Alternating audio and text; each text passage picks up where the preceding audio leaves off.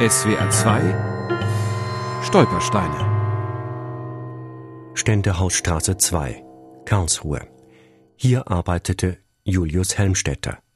Jahrgang 1879 verhaftet 1933 gestorben 1945 Dachau Helmstetter sei der einzige Mann in der Gemeinde, der nie die Hand zum deutschen Gruß erhoben hat, vermerkte der Gendarmeriemeister Gebhardt aus Helmstetters Heimatgemeinde Edingen. Der gelernte Maurer Julius Helmstetter, der verheiratet war und zwei Kinder hatte, gehörte 1907 zu den Gründungsmitgliedern der SPD in Edingen bei Mannheim. Ab 1913 war er dort Mitglied im Gemeinderat. Ende der 20er Jahre kandidierte Helmstetter ohne Erfolg für den Badischen Landtag rückte dann aber 1932 für einen verstorbenen Kollegen in das Landesparlament im Karlsruher Ständehaus nach. Dort, wo nun ein Stolperstein an den SPD-Abgeordneten erinnert, erlebte er allerdings nur noch den Niedergang der Demokratie.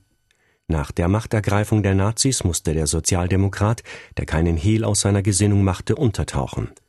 Er versteckte sich zunächst bei seinem Sohn in Stuttgart, später bei seiner Tochter in Mannheim. Im Oktober 33 wurde er verhaftet.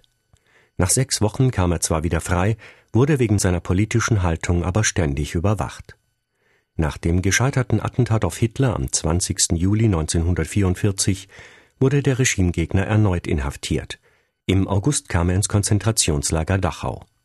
Knapp drei Monate vor der Befreiung des Lagers starb er dort am 11. Februar 1945 unter unbekannten Umständen. SWR 2 Stolpersteine. Auch im Internet unter swr2.de und als App für Smartphones.